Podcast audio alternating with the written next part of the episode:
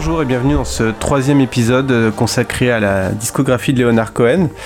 Euh, je suis toujours avec Judas Varsky. Comment ça va? Salut, ça va? Bah écoute, ça va très bien.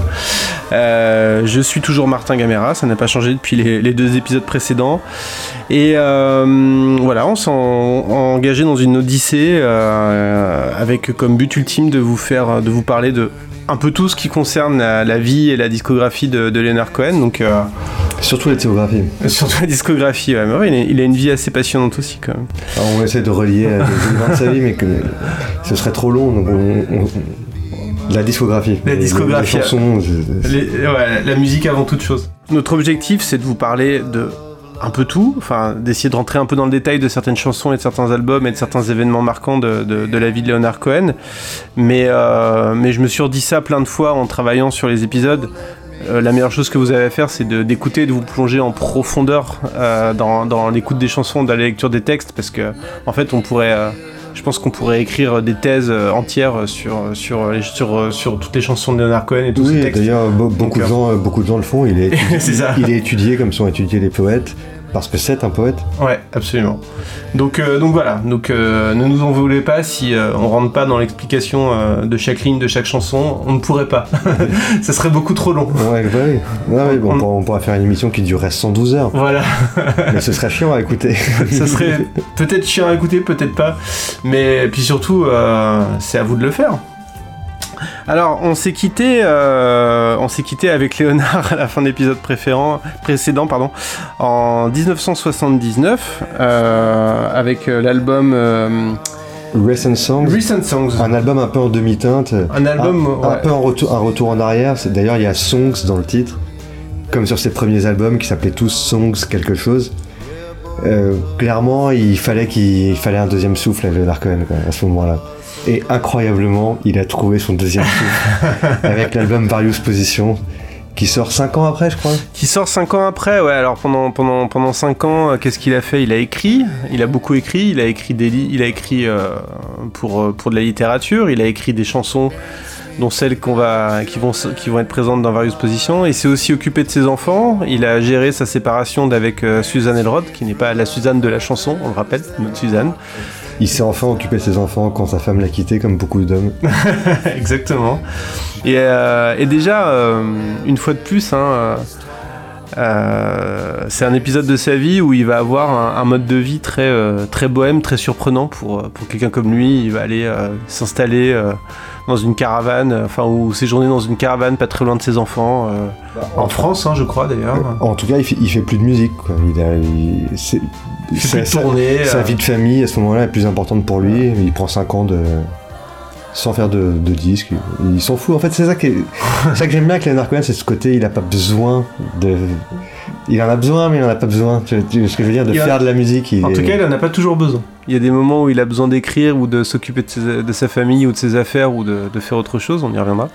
Et puis il y a des moments où il ressent le besoin de faire de la musique. Il cultive son jardin. Et ouais, il cultive son jardin. Et donc, il donc ça, c'est un, voilà, c'est une période de sa vie où il a, il a passé pas mal de temps euh, proche de ses deux enfants, euh, Adam et, Lorca. On en reparlera sûrement un peu plus tard. Et tout ça nous mène à, 1984. Pas le, pas le livre de George Orwell. c'est littéralement 1984. Franchement, cet album, c'est littéralement 1984. C'est littéralement 1984. Alors, euh, c'est un, c'est un album qui est déjà avant de parler des chansons, est-ce que est-ce qu'on raconte l'histoire folle de cet album Bah, ce qui est génial, c'est que c'est les retrouvailles avec John Lee Sauer. Ouais. Donc le mec qui avait produit New Skin for the Old Ceremony, donc il y a trois albums, si vous avez écouté les, les épisodes d'avant qu'il avait complètement laissé en plan pour partir avec euh, Phil Spector. mais il était obligé en même temps, il, s'était laissé entraîner dans ce truc-là. C'est un truc de fou. Il était en train de faire un album avec Johnny Sauer qui s'appelait euh, Songs for Rebecca, je crois. Mm. Et, encore avec Songs dedans. Ouais. Tu vois, je pense que c'est pour ça qu'il s'est enfui. Non, mais c'est vrai, il voulait pas en faire encore un Songs, il voulait faire un truc nouveau. Et donc il prend, il prend une pause et il revient avec un synthétiseur Casio. Et il lui dit, euh, ouais, c'est incroyable parce qu'il lui dit quand même, euh, il lui dit à Alice euh, ouais, je reviens dans 15 jours et. ouais, il l'a rappelé 8 ans après. 8 ans après, deux albums entre temps, dont, dont le fameux album Euh, Death of Ladies Man avec Phil Spector, qui a été quand même une expérience assez, assez traumatisante, je pense, pour lui. On en a parlé dans l'épisode d'avant. Et donc il arrive avec un, avec un synthé Casio et il lui fait écouter, regarde, c'est ça mon nouveau son, c'est ça. Avant il écrivait la guitare, maintenant j'écris au, synthé Casio. il, il, met, il, met, la boîte à rythme,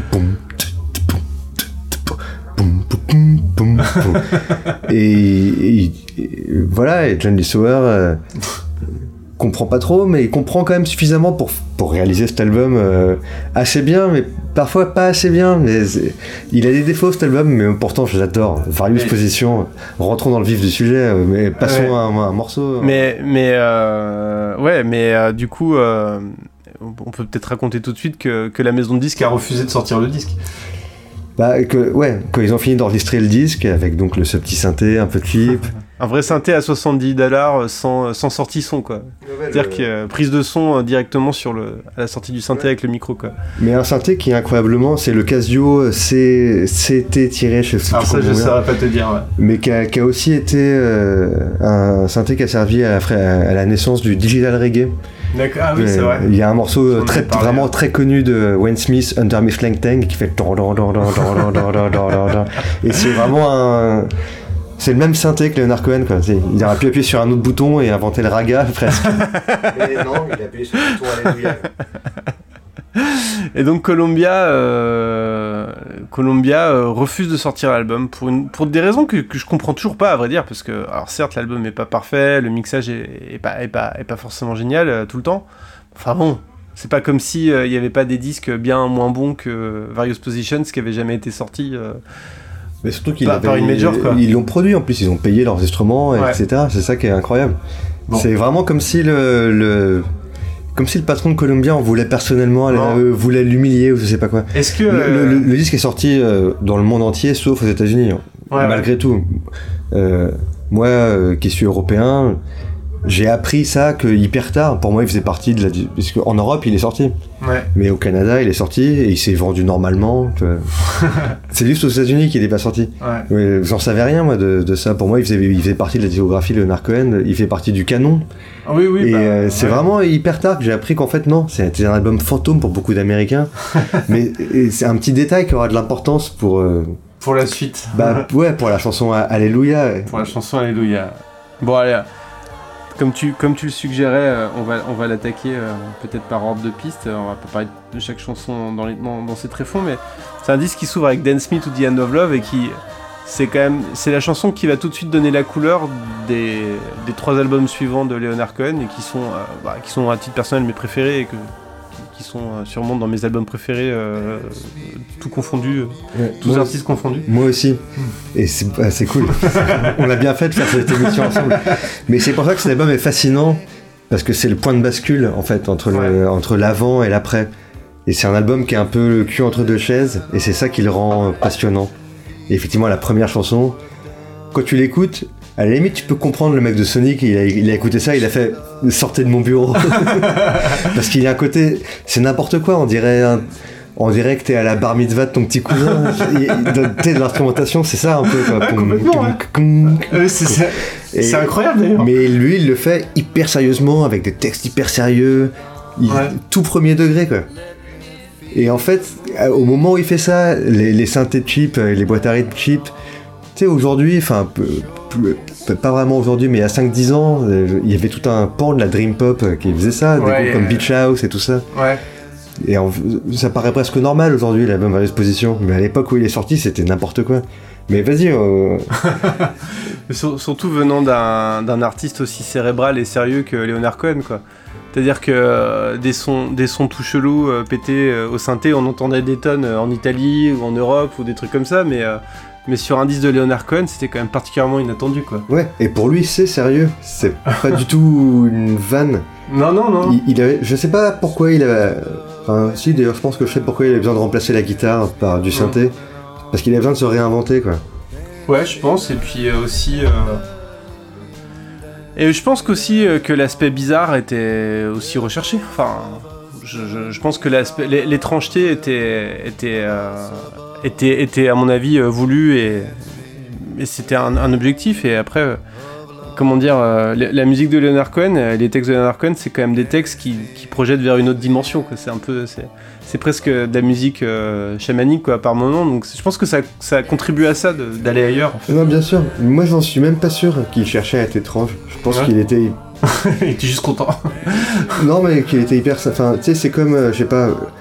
Lynch, je vais faire une comparaison avec Lynch parce que cette période de la musique de Leonard Cohen a un truc un peu lynchienne. Mm. Lynch, il est, il, il est à son mieux quand il, il, il se rend pas compte qu'il est chelou.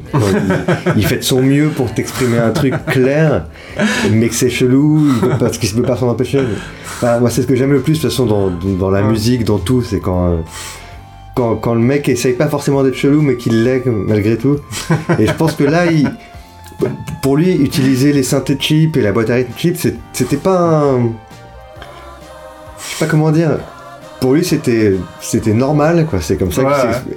Mais tu vois, comme Daniel Johnson, enfin, Ouais. encore une fois, c'est ce qu'on, c'est un truc dont j'avais pas trop conscience, mais c'est en en parlant pendant qu'on faisait l'épisode juste avant que j'en ai pris conscience. Toute l'esthétique indie, Mm. euh, c'est normal qu'elle ait été inspirée par Leonard Cohen parce qu'en fait, il est très comme ça. Il a un côté euh, savant fou presque. Ouais. Quand il fait cet album, c'est n'importe quoi. Je veux dire, franchement, c'est n'importe quoi. Mm. Certains morceaux, les arrangements.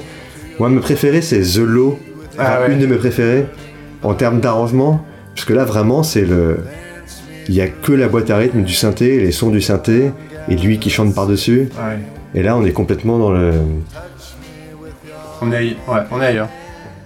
Mais alors du coup, juste pour finir sur, euh, sur Dance Me to the End of Love, parce que je trouve que c'est euh, c'est une chanson incroyable qui a... Qui, c'est une de mes chansons préférées, je pense, de Leonard Cohen, mais j'ai beaucoup de chansons préférées. Je dois en avoir 30.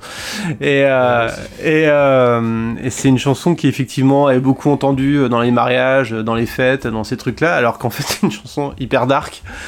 Euh, Enfin, c'est toujours pareil, c'est toujours, euh, c'est toujours un, un mélange de choses un peu, un peu, un peu positives, enfin voilà, d'amour, euh, des choses comme ça, et en même temps euh, quelque chose de très dur, et puis euh, des références à la Shoah, enfin plein de trucs euh, e- extrêmement violents quoi. Mais en fait, il n'y a pas vraiment de référence à la Shoah. Mais Mm. co- comme toutes les chansons de Leonard Cohen, et Mm. comme on le dit de- de- depuis le début, les meilleures, c'est celles où il y a un truc de un mystérieux, on sait pas de quoi il parle vraiment. Ouais, ouais. Et c'est ça qui est beau. Mm. La référence à la Shoah, en fait, il n'y a pas de référence à la Shoah. Non, Il y a eu une fois dans une interview, mais il, c'est est- lui qui l'a dit. le il a vite fait dit que c'est il est- Mm. c'est à ça qu'il pensait quand il l'a écrite. Mm. Franchement, s'il l'avait pas dit, moi jamais j'aurais pensé à ça. Ouais. Évidemment, une fois qu'il l'a dit, c'est impossible de pas y penser en, en l'écoutant.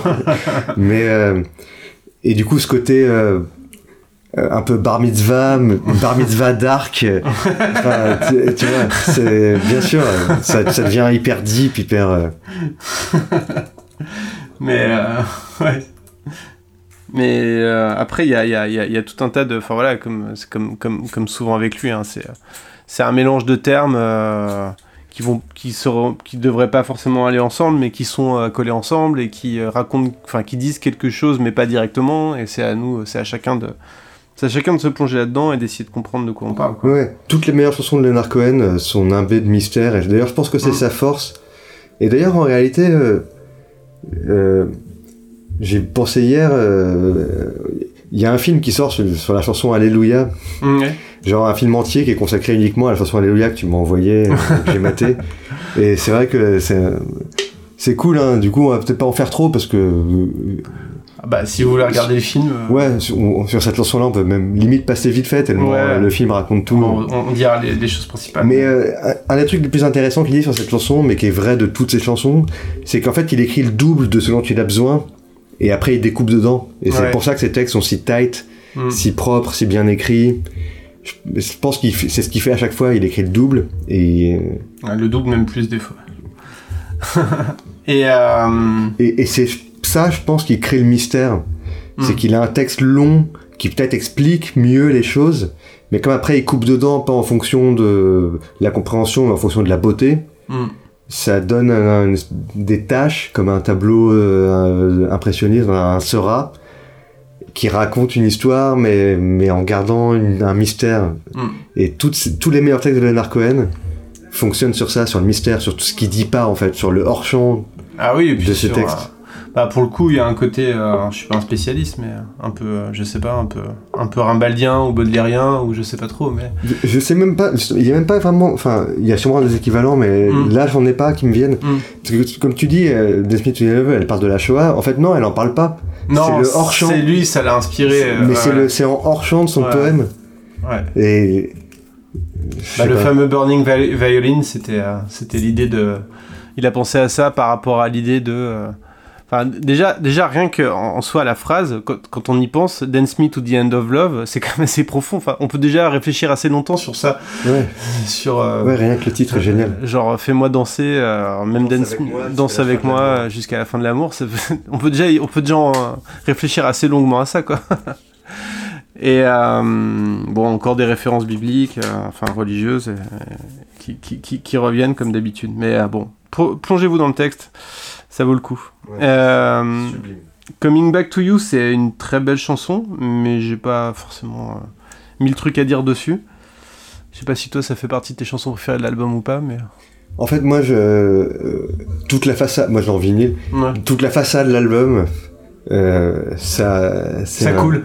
Ouais, ça coule, bah, comme comme ses premiers albums un peu, Ouais. mais pas comme ses premiers albums. Je veux dire, avec la même intensité, mais avec un son complètement différent, qui a, qui a rien à voir. Ouais. Coming Back to You, elle est, elle est très, elle est très synthé aussi. Oui. How many times did you call me? And I knew it was late. I left everybody, but I never went. Dans cette phase A de très haut niveau, euh, j'aime encore plus The Low et euh, Night Comes On, mais. Bah, The Low, c'est la plus synthé, donc la plus euh, intéressante. Ouais. Euh, je veux dire, enfin, si tu commences à nerder sur le, cet album étant l'album de point de bascule entre le- la guitare et le synthé, The Low, c'est celui qui pointe le plus vers le futur de ce qu'il va faire après. Mais Mm. The Night Comes On, c'est vraiment une chanson magnifique, sûrement une de ses plus belles mélodies, mais avec de la guitare. Il fait de l'arpège guitare. Son arpège, elle est toujours la même. Et euh, c'est vraiment une super mélodie, super texte. Enfin, bah c'est Leonard Cohen quoi. C'est vraiment du, c'est du Leonard Cohen quoi. L'album d'avant, c'était pour la première fois un album qui était un peu en dessous du niveau auquel il nous avait habitués. Et là, il revient au, au niveau normal. Ouais. Ouais, ouais, ouais. Complètement. Bah, ouais. Plus que, plus que normal. Et Night Comes On, euh, Night Comes On me, me touche particulièrement parce que, bon, ça, ça renvoie vers des thématiques euh, moi, me plaisent beaucoup. En fait, c'est toute la, la thématique euh, du rêve, de la nuit, euh, de la correspondance entre le jour et la nuit, de, enfin, ce qui se passe de l'un à l'autre. Et euh, Mais c'est vrai que c'est un album un peu surréaliste ouais, en termes de juste de poésie, ouais, qui est un genre qu'il a pas. On peut pas dire qu'il était influencé par les, les poètes surréalistes du tout. Il vient de Lorca, de ce truc-là. Et sur cet album, tu disais tout à l'heure, ouais, Burning Violin, le violon qui brûle, moi ça m'évoque tout de suite euh, Dali, Magritte, tu vois ce que je veux dire, un instrument Ouais. en feu comme ça. ouais, ouais. Cet album, il a un côté surréaliste dans son écriture, euh, qui était un truc, c'était un peu le truc de Dylan quand il était jeune, mais ça a jamais été le truc de Leonard Cohen. Et sur cet album, il le fait un petit peu. Et même Alléluia, c'est un peu baroque, tu vois ce que je veux dire C'est un peu. Ouais. euh, voilà. dans, dans- dans sa poésie, il tente un truc différent. Ah bah, je, je, je, euh, je trouve que... Je sais pas, tu disais dans l'épisode d'avant qu'il avait encore euh, franchi un cap euh, sur cette partie-là. Je trouve que sa poésie, elle est encore plus... Je sais pas si je peux... Je suis mal placé pour juger, pour dire qu'elle est mieux ou, pas mieux, j'en sais rien. Mais, mais je trouve qu'il a franchi un cap dans la, dans la capacité à peut-être à évoquer plus de plus de choses, de symboles, ou j'en sais rien, ou peut-être des, des, des, des- éléments qui vont directement nous frapper, même si on n'y comprend rien. Bah, de toute façon, sur cet album, il y a Alléluia, on est obligé d'en parler, de Ah mettre bah, les pieds dans le plat, On va en parler. Écoute, parlons-en tout de suite. Alléluia, c'est un texte, euh, lui-même le savait quand, au moment où il l'écrivait, qu'il a mis hyper longtemps à le terminer. avait 7 ans, 7 ans à l'écrire. exactement. Parce qu'en fait, il avait écrit beaucoup trop de couplets et il savait pas comment le découper, etc. Et apparemment, il l'a montré à, à Dylan Ouais, pendant qu'il était encore en cours d'écriture. Et alors, il y a un mec sur Twitter il y a deux jours, qui est vraiment un nerd de Leonard Cohen, il, il poste que sur Leonard Cohen, ah ouais Si. euh, qui disait que, hum, et j'avais jamais pensé avant, le, hum, la fin des- du premier couplet, I heard there was a good one, but you don't really care for music, do ya? Ouais. En fait, ça, c'est du Dylan. C'est vraiment Once upon a time, you dressed a fine, you bumped the diamond in brown. Didn't you? Et en fait, il- apparemment, selon ce mec sur Twitter, il est avéré que Leonard Cohen, à un moment, il, il était vraiment bloqué avec cette chanson. Il savait qu'il avait un truc de ouf. Il savait qu'il fallait bosser dur pour en, en tirer la meilleure version. Mais qu'à un moment, il s'est dit que c'est en prenant la, perso le- la persona de Dylan, le do ya à la fin, tu vois, avec cette ironie-là, ce côté euh, rock'n'roll, qui pourrait réussir à en faire quelque chose qui serait pas euh, un hymne béni oui oui, mais un truc un peu un peu street, tu vois, enfin un peu. enfin, la- non mais dire, la raison pour laquelle la chanson Alléluia est elle aurait pas été elle, elle aurait pas pu être ce qu'elle est s'il n'y avait pas eu ça ce douya c'est la seule fois où il prononce comme ça Ouais. c'est c'est pas typique du tout de Leonard Cohen de, fa- Non, de vrai, finir par vrai. à la Mais, cette chanson, elle est, elle est très paradoxale parce que elle est. euh, Je trouve que c'est pas une chanson très typique de Leonard Cohen de toute façon. Et déjà, il chante. il chante pas souvent. enfin, si, il chante souvent, mais il chante, il chante sans chanter. Enfin, c'est quand même un peu sa marque de fabrique aussi. euh, c'est ce qu'il disait d'ailleurs souvent à, à Sharon Robinson ou à des gens qui chantaient avec lui ou à Anjani Thomas un peu plus tard. euh, C'est genre, euh, bon, ça y est, maintenant que t'as fini de chanter, t'as as fait une belle version où tu chantes, maintenant enlève tout le chant, euh, enlève, enlève, enlève, enlève, enlève. Bon, là, c'est un peu différent quand même. Et euh, oui c'est vrai d'ailleurs, quand il la chante sur scène, il a un peu euh, un côté maître de cérémonie. euh, il l'incarne un peu, voilà, ce qui est pas forcément ce qu'il fait d'habitude. et il y arrive pas si bien que ça d'ailleurs Bah, c'est pas une chanson. C'est pas une. C'est c'est- c'est- c'est- c'est un- c'est curieux parce que c'est que- c'est peut-être une des chansons sur lesquelles il a travaillé le plus longtemps. Et c'est une. Objectivement, une de ses plus belles chansons. Et c'est peut-être pas lui qui la chante la mieux.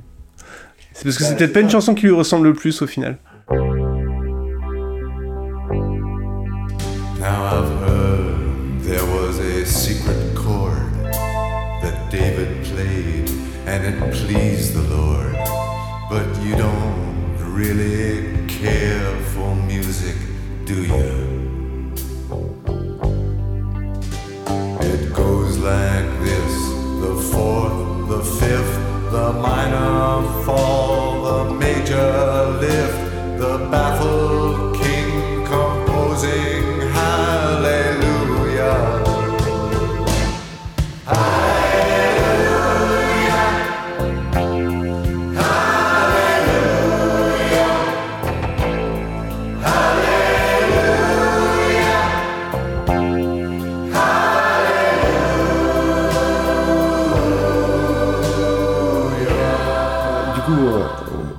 il faut qu'on raconte vite Ah fait bah, euh, l'é- l'épopée de là- Alléluia On a ouvert la porte, euh, franchissons le seuil. donc euh, la chanson est reprise euh, Alors déjà, déjà on- retour en arrière rapide, l'album ne sort pas. Donc c'est déjà une chanson qui n'existe pas aux États-Unis jusqu'à 1989, hormis grâce à Dylan sur scène quoi. Mais bon, évidemment personne n'avait fait gaffe quoi. ouais Dylan la reprend en concert Ouais. Parce qu'il l'avait montré à Dylan avant qu'elle soit terminée. Ouais. Et c'était vraiment un truc sur lequel il bossait. Tu imagines quand même. euh, non, mais c'est vrai. Enfin, je Ah pense oui, que par non, mais- fierté, si t'es Leonard Cohen, tu vas pas aller montrer un, un work in progress à Dylan en lui demandant de l'aide. C'est presque ça qui s'est passé, j'ai l'impression. Je sais pas exactement, mais en plus il était, il était tellement, euh, comment dire, il avait pas une confiance euh, immense en lui non plus euh, forcément. Leonard Cohen. En tout cas, il aimait pas, il avait toujours peur d'être ridicule. Bref, donc il fait sa chanson, il la montre à Dylan. Il a joué en concert et en, en concert, euh, en fait, comme, donc, comme d'habitude, il a écrit deux fois plus de, de Mais je crois, lyrics que, je crois que c'est même plus que deux, c'est phénoménal. Je Ouais, crois que c'est- il a écrit genre 50 couplets. Ouais, ouais. Et en fait, en concert, il commence à chanter d'autres couplets. Et, euh, et donc, un peu plus tard, John Cale reprend ce morceau pour la compile I'm Your Fan, dont, La compile des un rock, I'm Your dont- Fan. dont on a déjà parlé dans la, dans les, dans la partie 1. Et du coup, c'est incroyable de se dire euh, le rôle qu'a eu cette compile dans l'histoire de Alléluia en fait. C'est-à-dire que, euh, quand même, une... on peut- on peut se dire que la France a eu un rôle important dans, dans Alléluia. Ouais, mais complètement. Enfin, je m'en fous de la France, mais. Non mais moi je m'en fous pas parce que moi je m'en fous pas parce que à ce moment-là moi j'étais déjà j'étais j'étais j'avais 11 ou 12 ou 13 ans je sais plus Ouais. mais en tout cas j'étais je connaissais déjà Leonard Cohen Ouais. et quand cette compile est sortie je l'avais checké et tout Mm. et donc John Cale reprend la chanson Alléluia dans une version simple, piano-voix. Il chante à merveille, c'est John Cale, c'est la classe, c'est l'élégance. goes like this the fourth, the fifth, the minor fall, the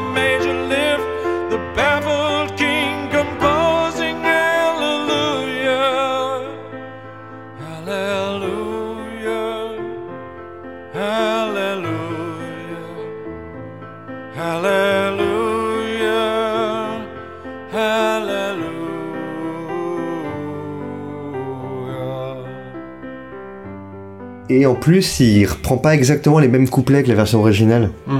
Il en prend d'autres parce qu'en fait, il y a d'autres couplets qui existent et que je sais pas comment il a eu accès à ces autres couplets. euh.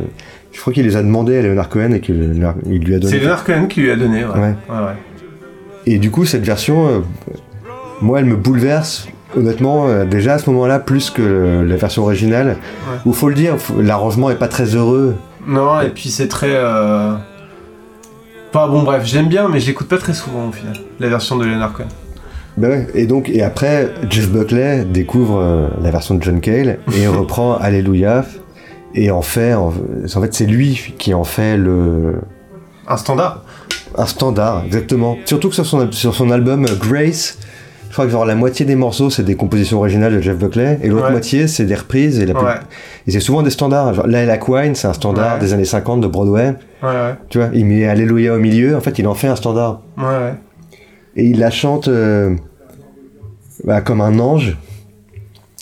Et du coup, euh, Et, et puis, et puis, je veux dire, là- là-dessus, il y a quand même l'histoire folle de Jeff Buckley qui se télescope avec l'histoire de, de, d'Alléluia. Je veux dire, c'est quand même, c'est quand même une histoire de. enfin, bon, vous connaissez sûrement l'histoire de, de Jeff Buckley, mais je veux dire, c'est quand même une histoire de fou en soi qui vient se, qui vient se, se télescoper avec tout ça et qui, je pense, a, a, a contribué en plus à, à la légende de Alléluia, quoi.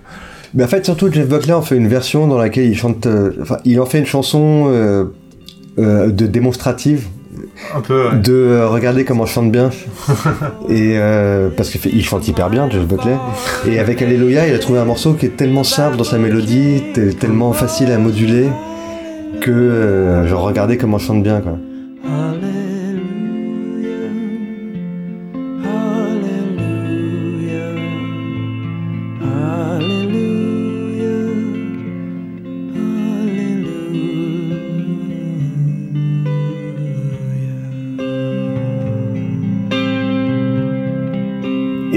c'est ce qui a fait que cette chanson a été méga reprise dans toutes les émissions de genre télécrochet dès qu'un mec veut impressionner le jury ou je sais pas quoi enfin on, on a commencé à donner Alléluia à chanter et c'est devenu carrément une scie quoi je veux dire une un marronnier Ah oui, oui, même euh, à un point complètement insupportable, quoi.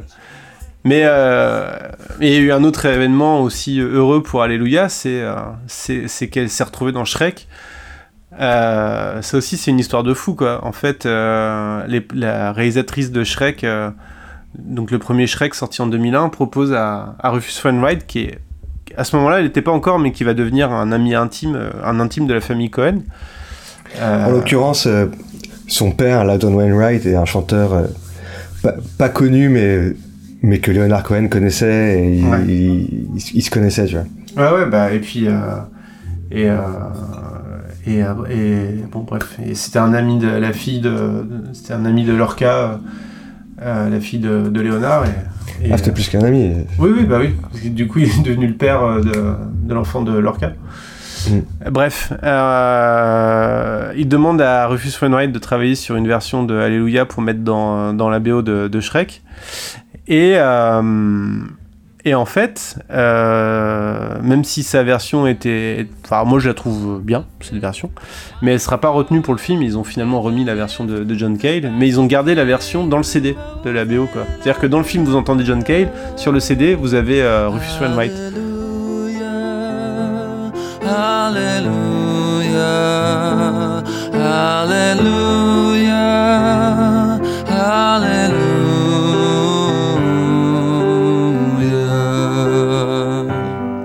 Et justement, moi, ça, ça, je, l'ignorais avant de mater le film sur Alléluia, euh, qui, Ouais, moi aussi. qui- qui- qui vient de sortir. En fait, cette BO s'est vendue à 2 millions d'exemplaires.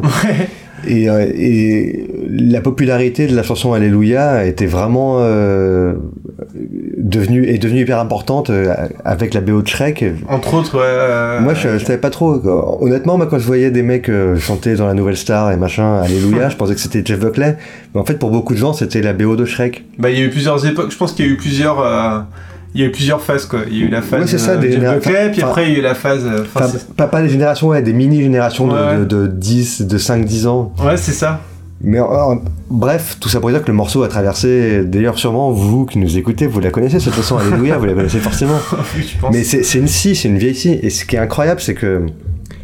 Enfin, voilà, euh, normalement, la scie de Narcoen, ça aurait dû être Suzanne ou Bird on the Wire. Ouais. Tu vois, les hymnes qu'il a écrits euh, au début. Et en fait, non, il produit encore des hymnes euh, à cet âge-là. Mais l'album a été refusé, donc encore une fois, à l'époque, par la la maison de disque américaine qui a dit euh, C'est quoi ça? C'est pas possible, enfin, machin.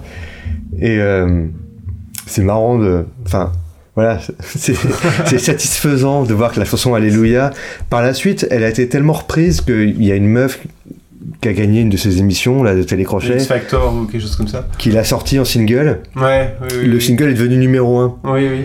Et après, des gens un peu plus euh, intéressés, euh, bon, c'est en Angleterre, euh, en Angleterre les gens s'intéressent à la musique, sont allés checker la version de Jeff Buckley à tel point qu'elle est la semaine d'après, T'es numéro 2 la version de Jeff Buckley était numéro 2. Donc en fait, il y a eu une semaine où dans les charts, Alléluia, non seulement elle était numéro 1 des charts, mais elle était numéro 1 et 2. et, et je crois genre 35 euh, dans la version de Leonard Cohen qui était revenu de coup aussi. Effectivement, après, les mecs les plus curieux sont allés checker l'original et même la version de Leonard Cohen est remontée. euh, C'était déjà l'époque du stream, tu vois, donc juste écouter Ouais. fait monter un morceau dans les charts. Mais ce qui est, ce qui est marrant, c'est que c'est qu'il était, euh, il était content, mais euh, pas non plus. euh, Enfin, je sais pas, je sais pas trop. Il avait l'air content, mais sans plus quoi. C'est genre ouais, c'est cool.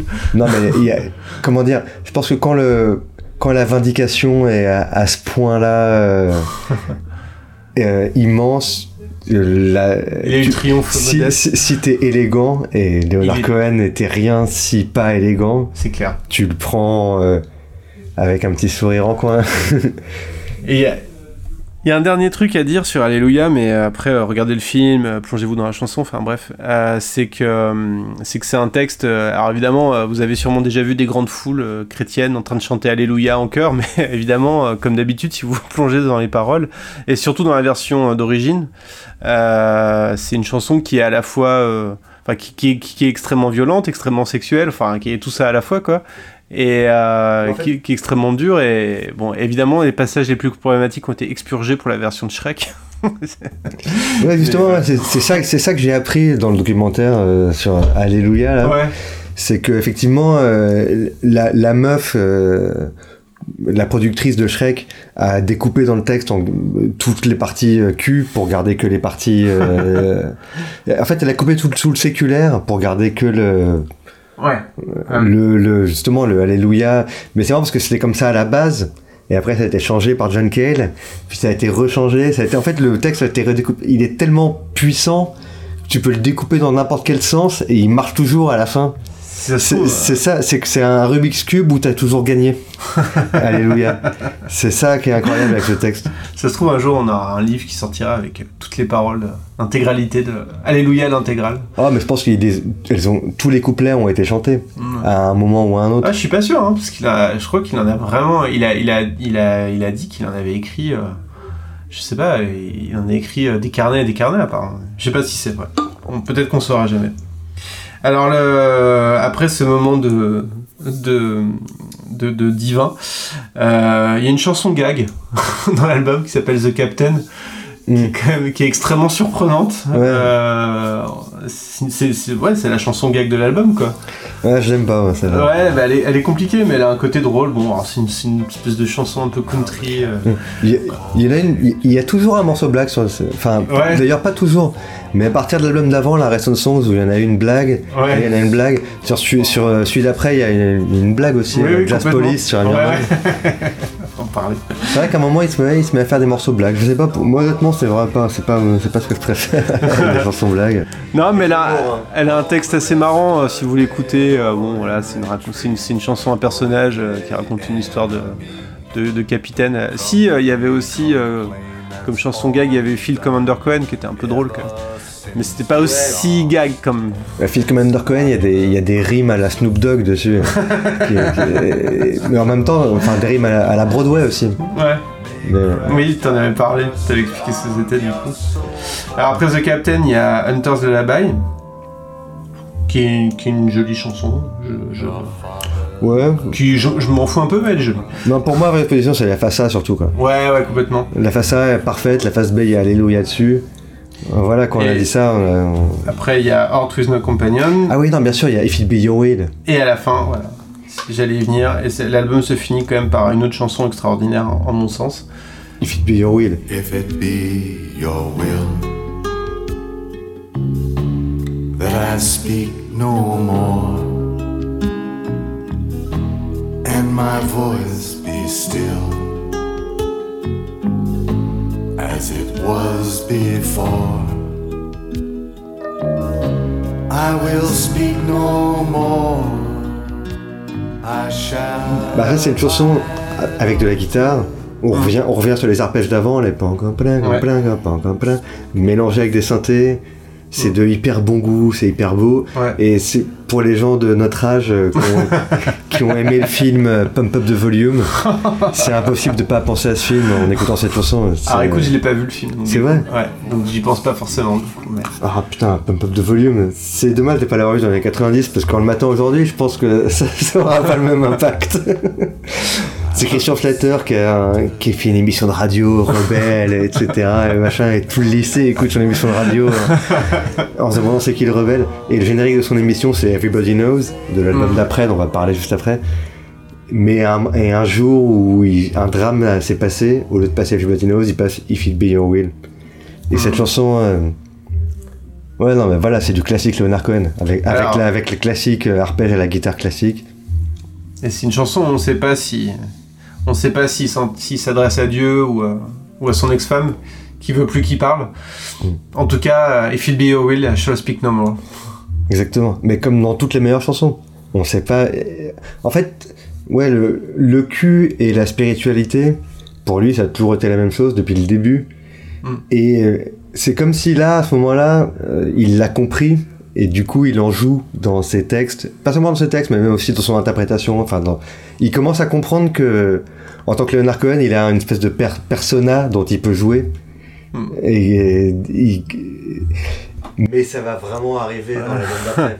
Mais alors, avant de parler, avant de parler de la- l'album I'm Your Man, euh, t'as dit, t'as parlé de spiritualité, on en a pas assez parlé, je pense. Enfin, on va pas en parler plus que ça, mais mais c'est vrai que c'est important de comprendre qu'il franchit un cap parce que ça fait déjà plusieurs années. Alors évidemment, il est extrêmement intéressé par euh, par, euh, par tout ce qui est. euh, Enfin, il est extrêmement pointu sur la religion, les religions de manière générale, la religion juive et le bouddhisme. On dit qu'il aurait pu devenir rabbin, son grand-père était rabbin, enfin voilà, c'est- très important. Et, et j'ai appris aussi, de, je sais plus si c'est dans le documentaire ou ailleurs, mais qu'apparemment dans la tradition juive, c'est à 40 ans qu'on se met à étudier la Kabbale. Et je trouve que ça correspond bien à lui aussi ce moment. Alors il avait déjà un peu plus de 40 ans à ce moment-là, mais en tout cas ça, ça correspond bien à l'idée de euh, basculement dans une vie où finalement on, on- on passe, on passe à autre chose. Et, la c'est, alors je connais, je suis, je, je suis pas un spécialiste de ce qu'est la Kabbale, mais, mais c'est censé expliquer l'univers quoi quelque part. Donc euh, Lui, lui, il avait déjà lu avant. oui, Il a- oui, oui, il avait oui, attendu bien les sûr. 40 ans. Enfin, c'est avéré parce qu'il pendant sa tournée euh, qui s'est mal passée dans les années 70, euh, Ah oui. dont on parlait dans l'épisode 2, quand il s'est retrouvé en Israël en galère, euh, il, il a cité la Kabbale. Il a dit d'ailleurs un truc hein, vraiment euh, pas très intéressant où il dit il est, il- il est écrit dans la Kabbale que si on ne peut pas voler, alors il faut rester au sol. Et c'est un truc où tu- effectivement tu peux te dire waouh, tu peux aussi te dire ouais bah oui si tu peux pas voler, faut rester au sol. Mais bon, en, en tout cas, quand- en disant ça, il a dit qu'il il avait lu la Kabbale et il a pas attendu d'avoir 40 ans, il a triché. A été- comme- Ouais, ouais. Ah, c'est un tricheur. Il était déjà, euh, il était déjà un, très fort en, très fort en bouddhisme. Et, euh, ouais, et en avait- zen surtout. En en fait. bouddhisme zen, euh, il il a été initié par, par le maître- son maître Roshi, dont on parlera un peu plus tard, mais, mais voilà, Le maître Roshi, qui va devenir un personnage important dans la partie 4 de notre émission, tout à fait. est déjà là à ce moment-là. Juste pour dire qu'il débarque, il débarquera pas de nulle part. Non. Un petit peu de foreshadowing. Non, non, mais il est, il est déjà. En fait, euh, si vous lisez par exemple le livre de Sylvie Simons, vous savez déjà, à ce stade-là, il a déjà beaucoup parlé de Roshi, quoi. Il est déjà très très important dans sa vie. Il- C'est son maître spirituel. Ouais.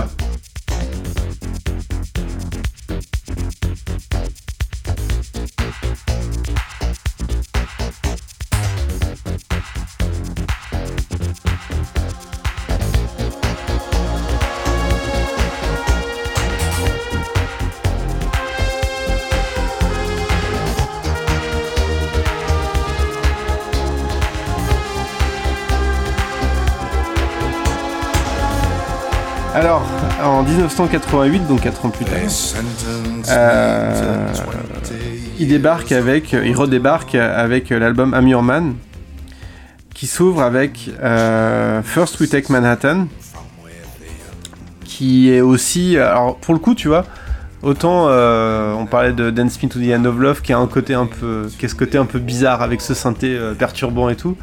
Mais First We Take Manhattan, je crois que ça me perturbait encore plus quand j'étais plus jeune et quand je l'écoutais et je me, quand j'étais genre, enfin je sais pas, genre quand j'avais 20 ans quoi, j'écoutais ça et je me disais mais ah je peux, mais ça me perturbait, tu vois, c'était, j'étais dans une période de rejet de- des synthés des trucs comme ça, je pouvais pas écouter ça en fait. Non, mais il revient en 88 avec l'album I'm Your Man, où il pour moi il passe un stade. Et euh, First We Take Manhattan, la première morceau de l'album, c'est ma préférée. Pour moi là il passe encore un level. Euh, c'est un morceau hyper malaisant.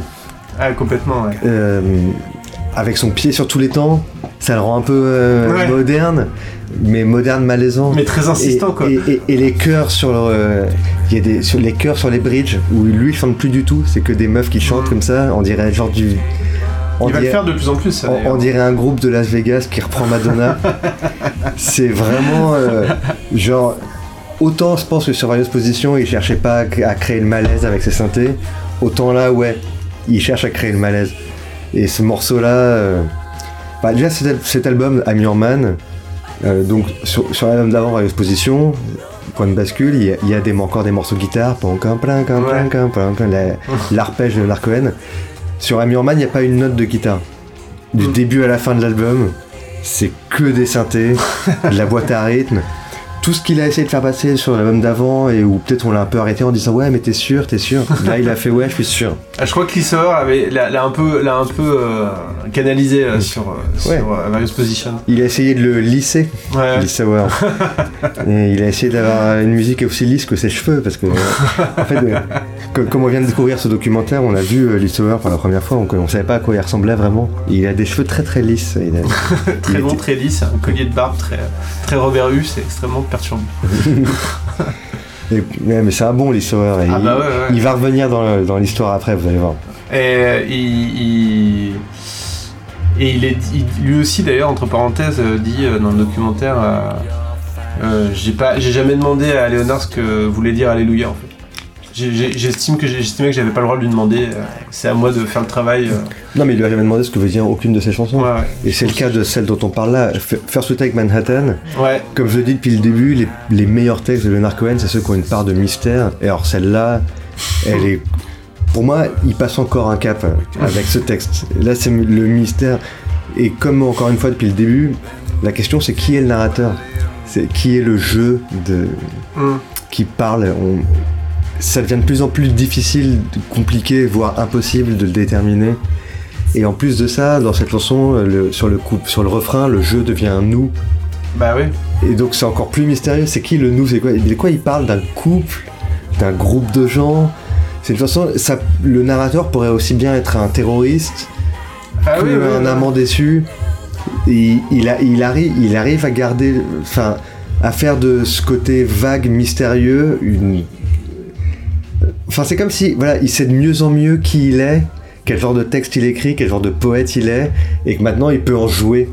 Et sur cet album, il joue. D'ailleurs, c'est le plus drôle de tous depuis le début. Il y a Ouais. des textes qui sont carrément comiques. Tower of Song, ça pourrait être du stand-up. Et la, la- rien que la pochette.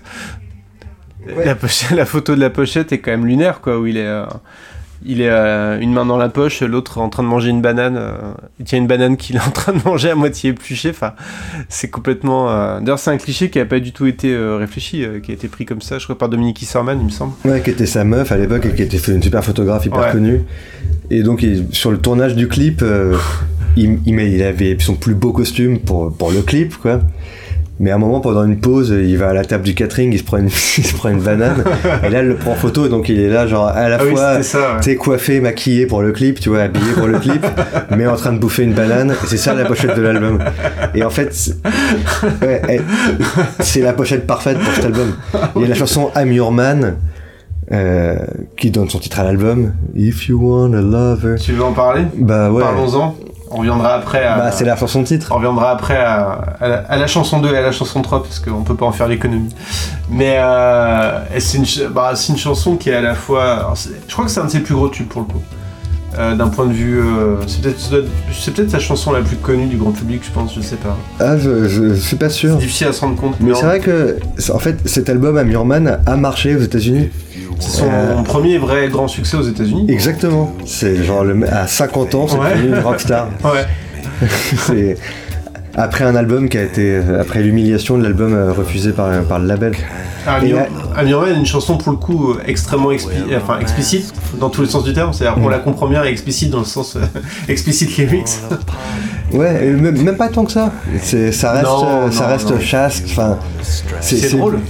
Et c'est, c'est hyper drôle et hyper sexy en même temps. Ouais. En fait, c'est vraiment genre, je sais pas, il invente Franck Dubosc, tu sais. non, mais tu vois ce que je veux dire. Le, le mec qui, genre, limite, se, se sent pas assez sexy, du coup, il est obligé d'en rajouter par l'humour, mais il sait qu'il est sexy quand même, mais il sait pas trop, tu vois. tu sais, c'est le moment où Leonard Cohen commence à avoir ses premiers cheveux blancs, et du coup, il fait I'm Your Man, quoi. Ouais. Et il, il chante, il est méga sexy, comme il a toujours été. Et les paroles sont méga sexy, mais il apporte une pousse d'humour euh, sur, sur ce morceau-là et encore plus sur Tower of Song. Alors, euh, et puis, ouais, et puis faut, faut ajouter que euh, I'm Your Man, c'est quand même une chanson extrêmement. Musicalement extrêmement élégante et classe, et malgré, le, malgré la, la saillie de synthé d'un coup. euh, Bah justement, Un peu elle, poète-poète, elle- mais elle- elle- elle est pas classe, elle est méga poète-poète. C'est un, Oui, mais. c'est, c'est un, un gars à Las Vegas, mais, mais pas dans le grand casino, Oui, dans mais le petit casino, tu vois. Comme il le fait avec sa voix, avec sa prestance, et avec son. Enfin voilà, avec sa, sa retenue aussi, je trouve que ça. Enfin, je sais pas. Mais bien sûr, mais il y a un truc méga cheap dans Oui. toute la prod de cet album, Ah oui, comme dans celle d'avant, où là, tu sais, un album, ok, au bout de deux, tu sais que c'est voulu. En fait, c'est un- vraiment un choix. Non, mais c'est un choix esthétique. Tu sais, il y a une période dans la vie de Marvin Gaye où il est allé chanter au, au casino de, en Belgique. Ouais. J'ai l'impression que c'est ce qu'il essaye de faire. Ça, il, il chante dans un casino, mais il, il y a un côté Las Vegas, tu vois, dans la prod de cet album, qui peut pas ne pas être. Enfin, c'est pas, ça peut pas être un truc qui lui a échappé. Je veux dire, c'est forcément un choix esthétique, et c'est et c'est flippant. Et plus les textes sont dark, et plus c'est flippant. Et euh, on a parlé de First avec Manhattan, mais cet album, c'est un des premiers qui est aussi euh, dans les textes politiques. Euh, complètement. On a parlé sur le premier épisode de Story of Isaac, où moi, mon interprétation personnelle, c'est que ça parle de la guerre du Vietnam, mais tu sais, ça reste des, C'est pas frontal. ouais, ça reste de- de- des conjonctures. Là, euh, le morceau Everybody Knows, Ah bah. les, les premières paroles de la chanson, c'est Tout le monde sait que les dés sont pipés, tout le monde les jette en croisant les doigts.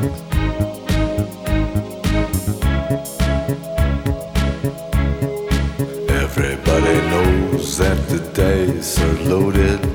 Everybody rolls with their fingers crossed. Everybody knows the war is over. Everybody knows the good guys lost. Everybody knows the fight was fixed. Allons-y sur Everybody Knows.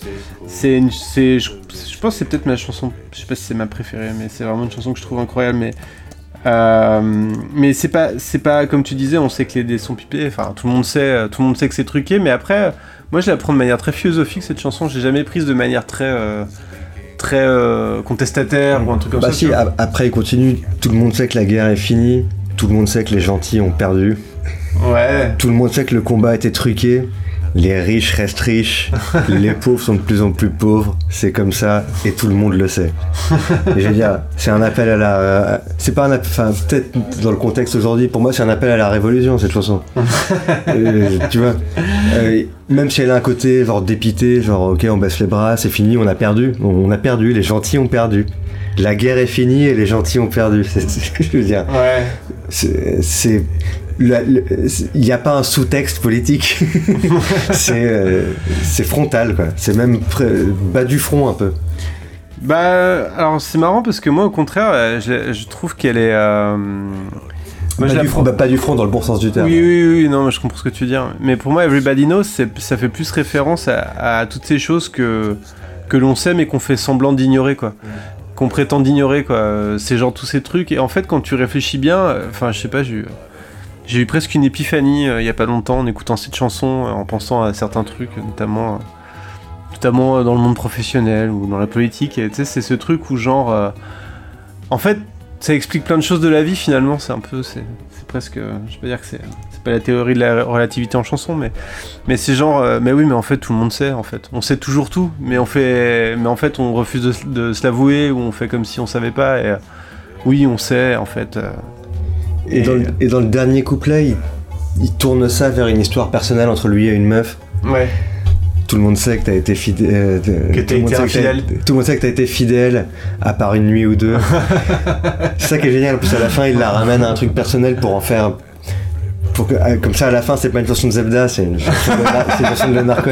Non mais tu vois ce que je veux dire ce, ce truc euh, il arrive aussi à ça, aurait, ça aurait pu être tacky mais ça Ouais. l'est pas ça l'est jamais. C'est toujours euh, c'est comme ses costumes c'est toujours ajusté c'est toujours bien C'est toujours propre, ça rime, c'est parfait. Les textes de Narcos Oh. sont toujours parfaits. En tout cas, euh, la chanson a été utilisée un milliard de fois au cinéma, mais elle a été utilisée une fois notamment pour euh, le, le film The Program qui est sur euh, Lance Armstrong. Et je trouve que c'est parfait en fait. C'est genre le dopage dans le vélo, tout le monde savait. mais vrai. on a toujours fait semblant comme si c'était pas le cas, mais en fait tout le monde sait quoi. C'est genre DSK, euh, tout, le monde, tout le monde savait. Mais Voilà. Euh, plein de mecs aujourd'hui, tout le monde savait. ouais, bah ouais. Bref. Enfin là, ça, c'est tout le monde sait. Ouais. Tout le monde savait, ça, ça pourrait être une autre chanson. tu sais, tout le monde savait au, au passé. Everybody knew.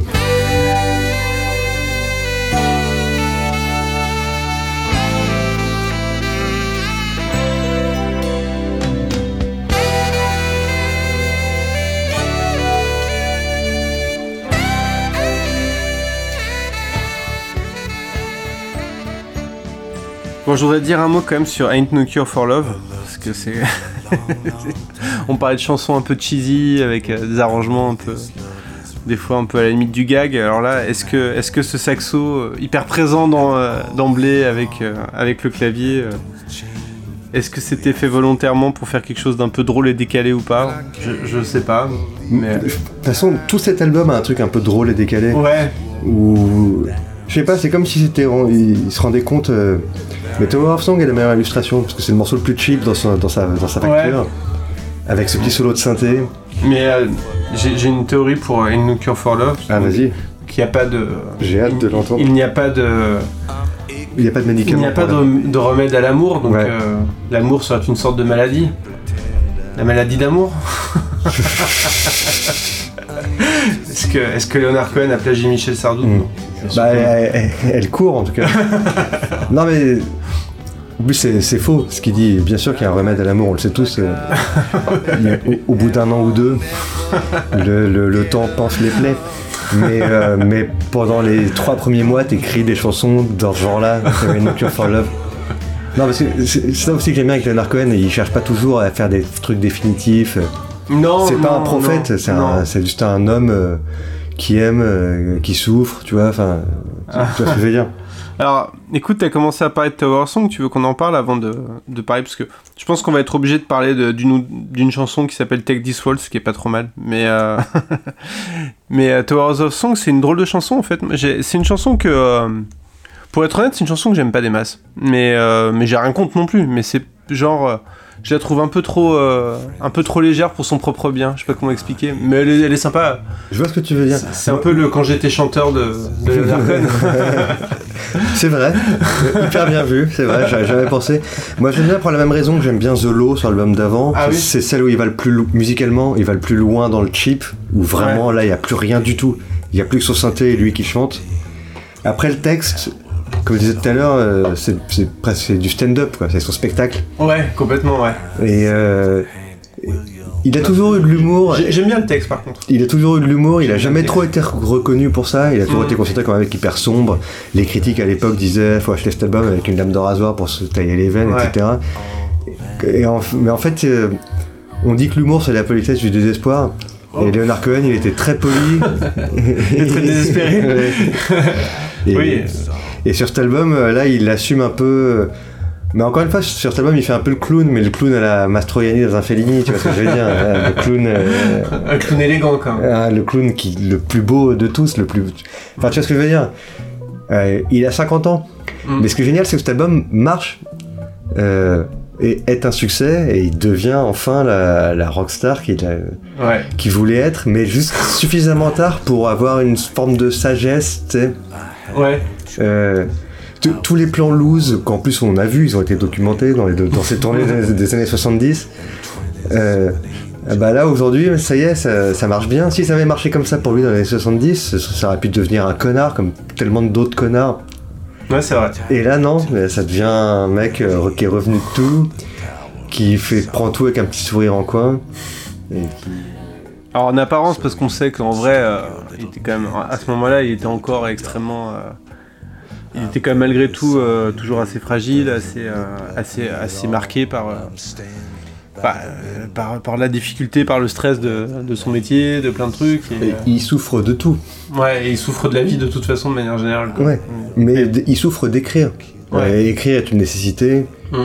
Et parfois ça vient pas. On voit bien, si vous avez un peu suivi la chronologie d'album en album depuis le début, euh, le, le nombre d'années entre deux albums est de plus en plus long. Ouais. 5 ans, 4 ans, c'est le temps dont il a besoin en fait pour sortir un truc qui sera à la hauteur de ce que lui il attend de lui-même.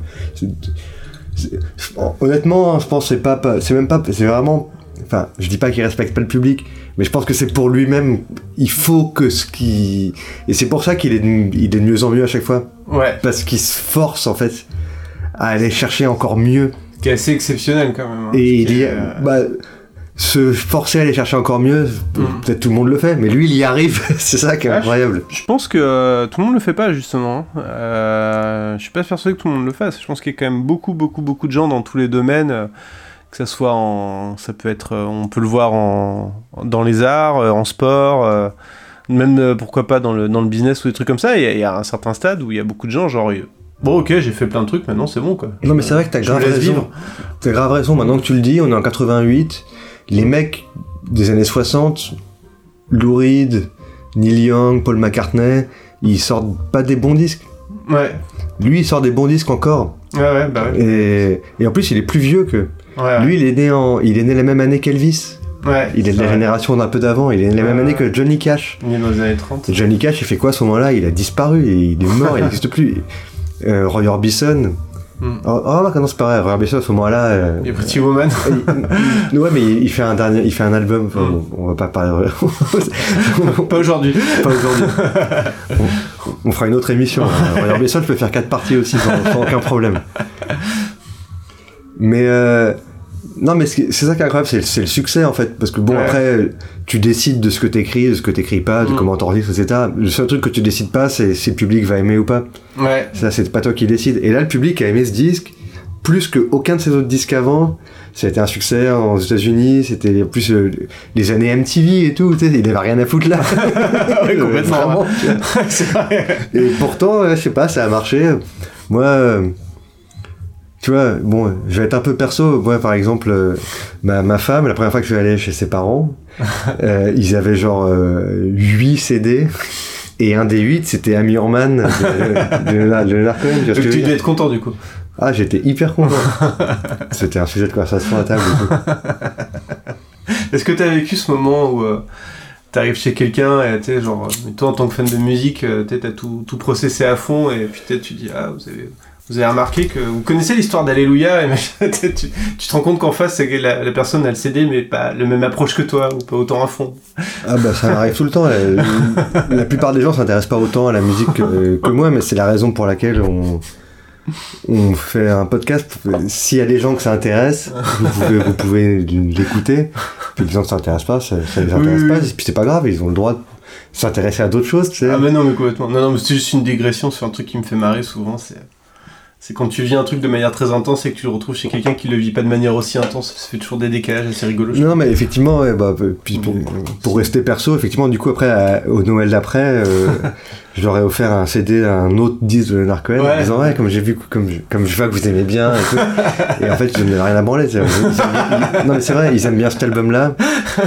Et genre l'autre disque, ils étaient genre ouais ok, vas-y. Ouais, c'est ça, t'arrives avec Songs of Love and Hate et genre. ah, pff, Non, ouais. c'était c'était le live, c'était Phil Commander Cohen. Ah ouais, Bon, tant pis. bref.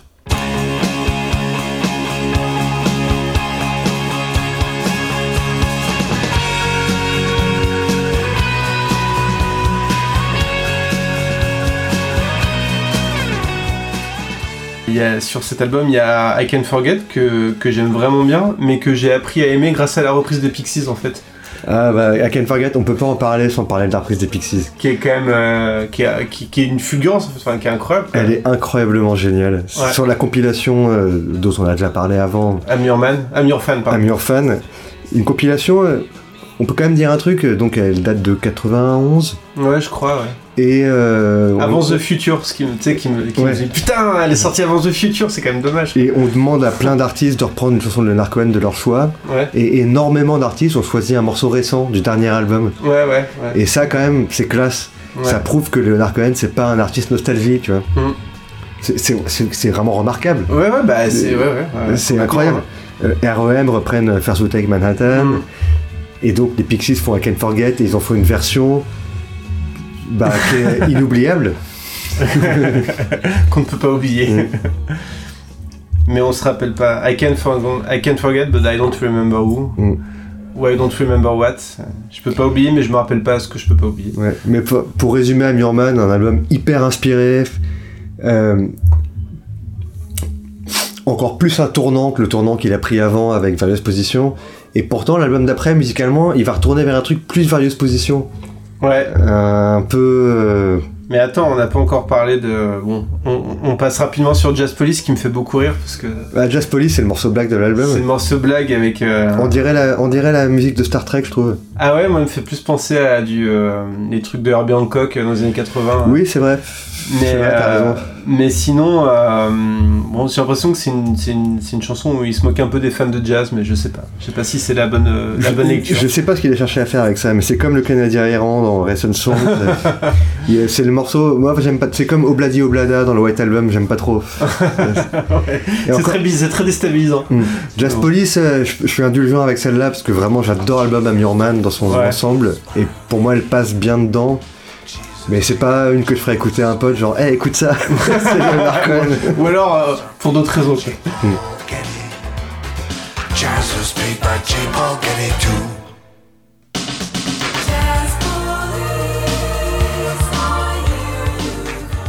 Et il nous en reste une chanson dont on n'a pas encore parlé, c'est quand même Take This Waltz. Donc je pense qu'on peut en parler rapidement. Euh, Take This Waltz, c'est une, une euh, traduction en anglais d'un poème de Federico Garcia Lorca qui est, qui, fait, qui, est, qui est un des artistes les plus importants pour Leonard Cohen. Euh, on, le redit, il a appelé sa fille Lorca.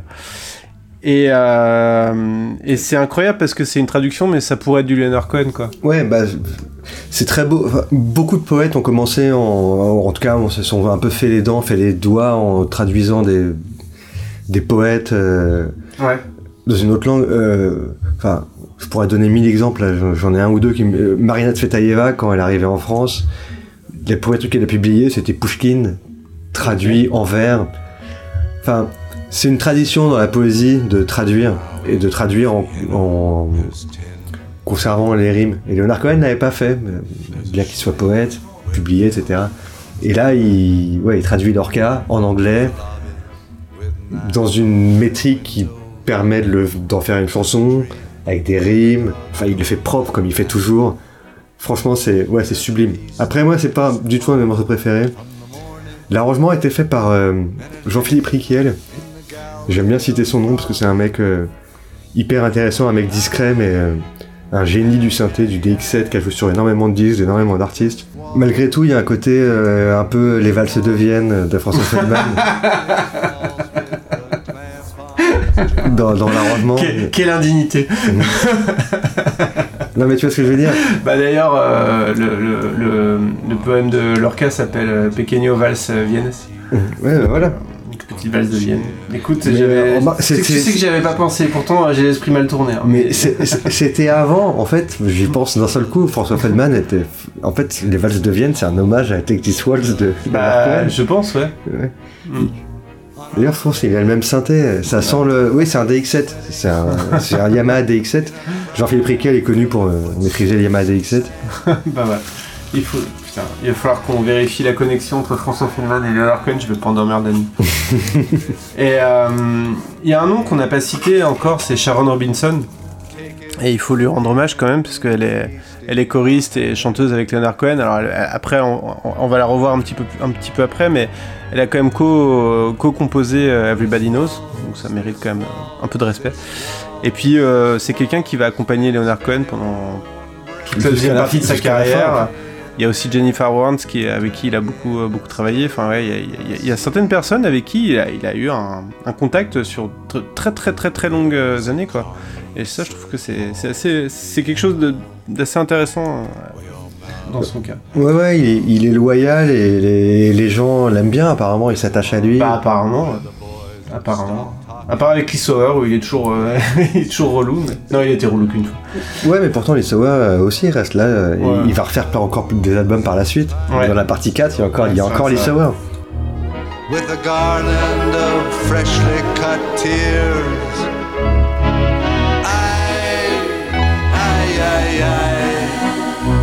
This waltz, take this waltz, take this waltz, it's been dying for years.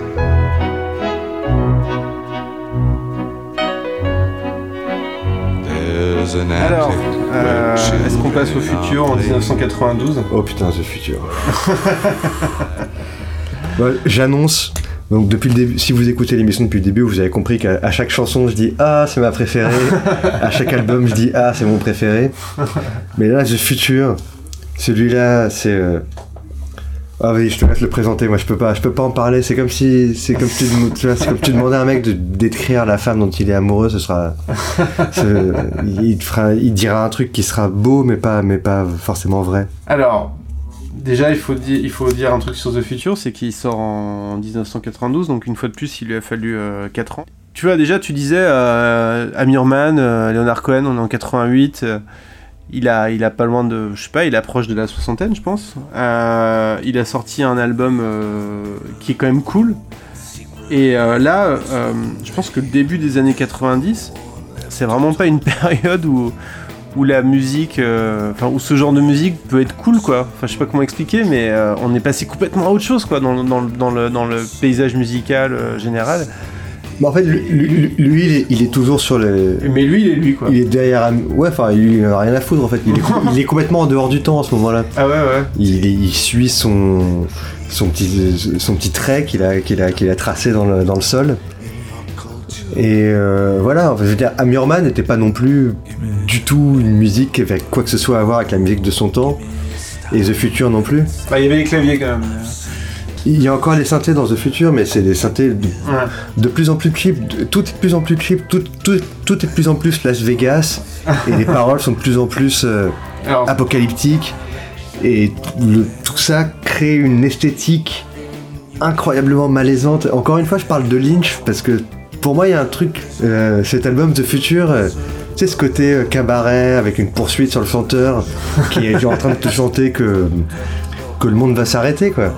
Dans euh, le premier morceau donc, de Amir Man, First we take Manhattan, then we take Berlin. Maintenant on prend Manhattan, après on prendra Berlin. On sait pas de quoi il parle, qui il parle, on sait pas ce qui se passe, on sait pas ce que c'est. Est-ce qu'il parlait du mur de Berlin Est-ce qu'il par- qu'il parlait au nom du capitalisme On a pris Manhattan, maintenant on va prendre Berlin. un an après, le mur de Berlin tombe, et là il fait l'album euh, Le Futur, qui est complètement marqué par ça, par la fin de l'idéologie, la gauche, la droite. Et alors, euh, en plus, c'est hyper violent, quoi. Alors, c'est. C'est d'une violence extrême. La, première chanson de the- l'album, The Future, I've seen the future, it's murder. j'ai vu le futur, c'est le meurtre. Ouais. Bon, c'est pas extrêmement engageant. Euh, oui, c'est c'est un peu post-apocalyptique, hein, ça pourrait être du. euh, Non, justement, c'est pas post Non, non, non, non, C'est euh, ouais, c'est non, ouais. père apocalyptique. Oui, oui, oui, oui. Non, non, Genre, oui, c'est l'apocalypse, Oui, oui. c'est maintenant, c'est en train d'arriver. c'est- une vision, euh, ça pourrait être une vision, quoi. Mais de ce il, qui arrivera il- après. il- il fait le- il fait la Cassandre, et en fait, il, reprend un truc. il a toujours aimé l'écriture biblique, Mm. dans le. Sinon dans le contenu, au moins dans le- la façon dont c'est écrit. Et euh, souvent, l'écriture biblique, c'est il va se passer ça, il va se passer ça. Le, Leonard Cohen, c'est toujours bien écrit, c'est pour ça que moi je m'intéresse toujours à, à quel temps c'est écrit, qui est le narrateur, etc. Là, il- on a un narrateur omniscient et tout le morceau du début à la fin est écrit au temps futur. Il va se passer ça, il va se passer ça, il va se passer ça. C'est un délire que Dylan avait fait euh, avec euh, It's a Hard Rain They're Gonna Fall. C'est le morceau qui l'a rendu célèbre parce que justement, dans ce coup, les gens se sont dit Putain, ce mec est un prophète. Il écrit une chanson où il dit Il va se passer ça. Non, mais c'est vrai, c'est c'est aussi simple que ça. Personne n'avait jamais pensé dans la pop à faire une chanson qui, dont le texte est écrit au futur. Et donc là, il revient 30 ans après Dylan pour dire J'ai vu le futur. Et ça va être ça, quoi. Et il dit euh, Les choses vont glisser. Elles vont glisser tellement dans tous les sens qu'on pourra même plus mesurer. On n'aura plus d'unité. On n'aura plus d'unité de mesure.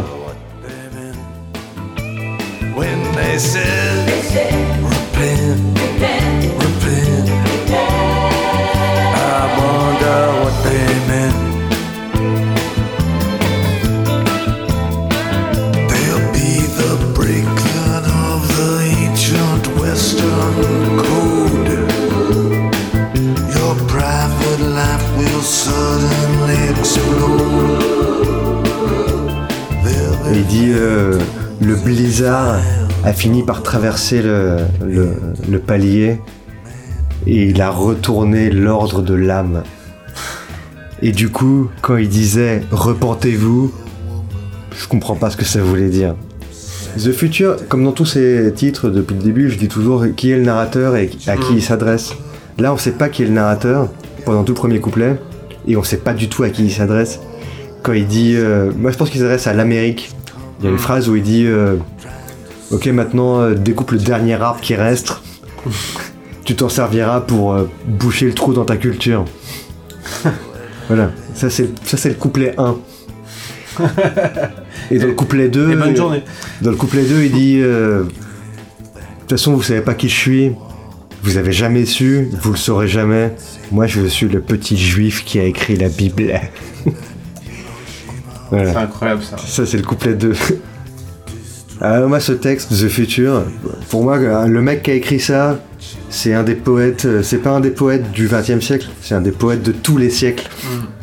C'est. euh, Ah, je suis assez d'accord. c'est genre euh, là on atteint un des sommets que voilà quoi que Nerval a touché peut-être mais c'est tout je veux dire euh, je- bon j'exagère un peu mais, mais j'exagère à peine Bah non, non, non. euh, moi, je suis incapable d'expliquer ça comme tu l'expliques parce que. Parce que, parce que voilà, parce que moi mes compétences c'est plus faire des rapprochements avec des chanteurs français euh, des années 70. Mais, euh, mais je suis complètement d'accord avec ce que tu dis. et donc l'album The Future euh, moi il, il me met dans tous mes états franchement en, en termes de si on parle des textes après la, la musique c'est autre chose mais si on parle des textes c'est euh, c'est époustouflant. Il n'y a aucun équivalent à cet album dans la, dans la musique. Les équivalents, ils se trouvent dans euh, la Divine Comédie de Dante. Ils se trouvent dans les trucs comme ça, quoi. C'est. Encore une fois, j'exagère. Mais, mais alors, par contre, c'est vrai que musicalement, c'est pas toujours. Enfin, j'ai eu du mal à. En fait, euh, il y a une mélodie, il y a un rythme, il y a un truc qui fait. Enfin, typiquement sur The Future, par exemple, qui fait que ça marche vraiment bien. Mais, euh, mais au niveau des sons, c'est. c'est- En fait, c'est tout ce que je suis censé ne pas aimer. Tu vois, en musique, c'est tout ce que je n'écouterai jamais dans aucun autre euh, groupe, tu vois. Ça, ça me fait penser à des trucs genre. euh, je sais pas, des trucs que j'aime pas chez d'autres, genre quand Dire Straits fait des trucs un peu comme ça, ou j'en sais rien, enfin, tu sais, des trucs que vraiment j'aime pas du tout, quoi. Tous les choix sont des mauvais choix. Ouais. Mais un point où, peut-être je me trompe, hein, mais je pense, comme je le disais pour le, déjà pour l'homme d'avant, et c'est encore plus vrai pour celui-là, ça peut pas ne pas être fait exprès quand c'est à ce point-là. Je sais pas, on dirait que tous les mauvais choix s'annulent pour qu'à la fin, en fait, ça devienne un truc bien, c'est très bizarre. Mm. C'est inexplicable, en fait. C'est inexplicable. Complètement. C'est de la magie, c'est vraiment du. Ça participe au côté chaman. Ouais. Euh, c'est- c'est- enfin, franchement. c'est- Ouais, moi, c'est- enfin, l'album d'avant et celui-là, c'est. on- On n'est même plus dans des dans des œuvres euh, faites par des enfin je sais pas c'est comme quand tu vas à Rome et que tu regardes euh, le toit de la chapelle Sixtine ou des trucs comme ça. Là on, on, on est à ce niveau là de génie pour moi. L'album The Future Ouais. il est euh, il est il, il- il te dérange là il doit te déranger. Il te met mal là il doit te mettre mal et il te met bien que quand il en a envie. Bah, et c'est pas souvent. Alors c'est le cas un peu, un peu sur Waiting for the Miracle.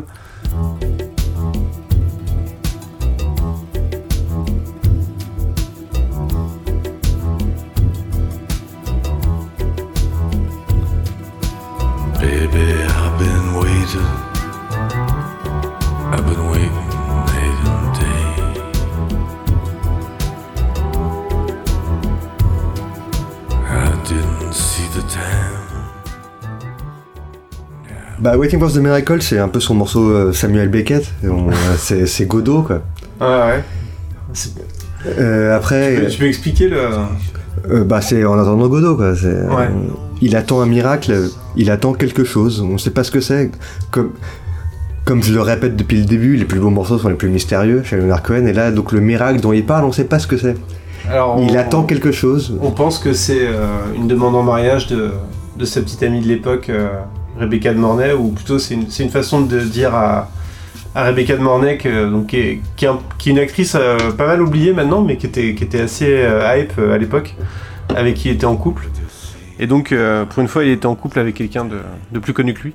Je sais plus où est-ce que j'ai lu ou entendu que c'était en lié à que c'était une façon de dire à Rebecca de Mornay mais sans lui dire qu'il voulait un peu s'engager avec elle mais pas vraiment enfin parce qu'il a jamais voulu euh, il était a toujours eu un peu de mal quand même à s'engager euh, avec les femmes hein, c'est il était toujours très amoureux euh, beaucoup de conquêtes mais euh, Ouais. profitant de l'instant présent mais jamais très chaud non plus pour s'engager plus que ça quoi. Ouais, bah c'est un peu un connard euh, sur ce plan-là. Non, mais c'est vrai. voilà. oui oui bah un oui. ladies man, il s'est jamais non plus trop caché de ça.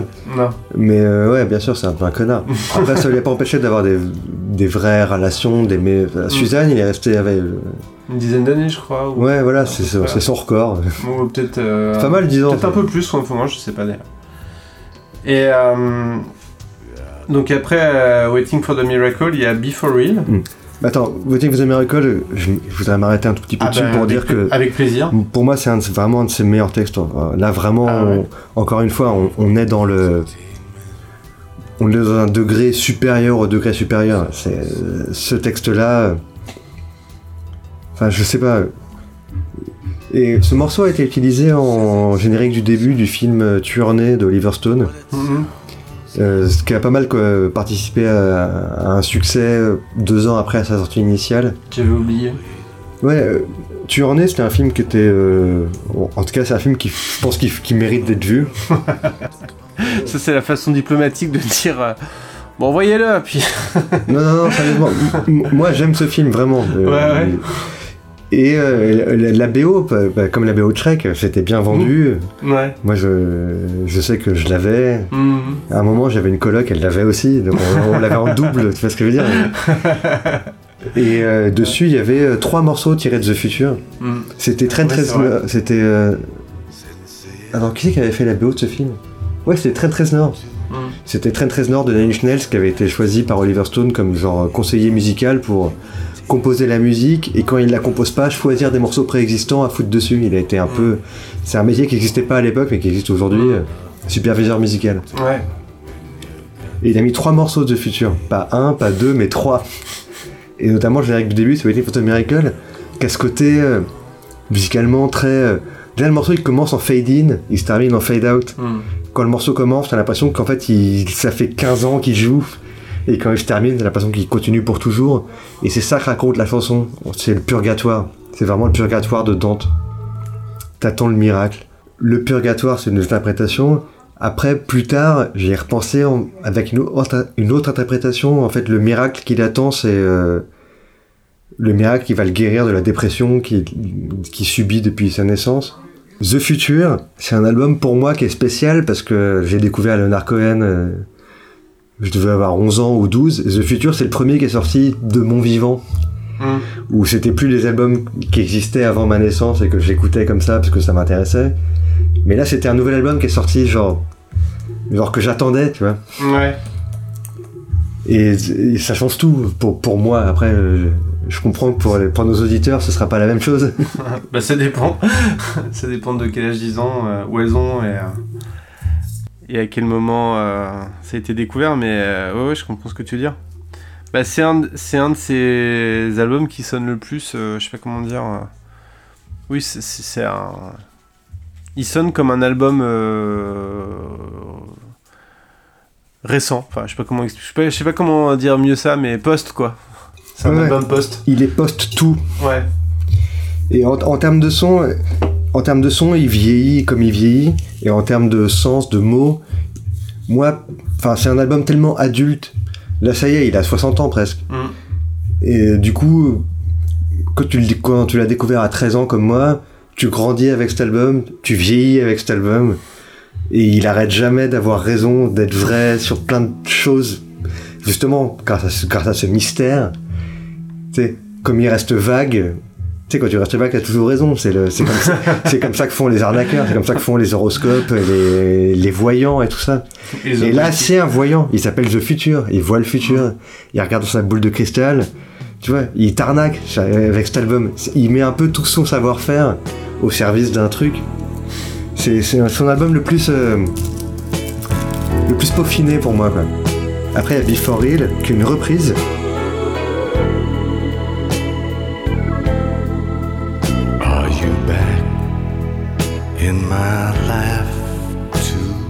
Ouais, tu sens qu'il il a une panne d'inspiration sur l'album. Enfin, en fait, il, il a tellement tout donné Mm. pour les morceaux dont il a, qu'il a effectivement écrit qu'il y a un peu du, il y a un peu du feeling euh, autour.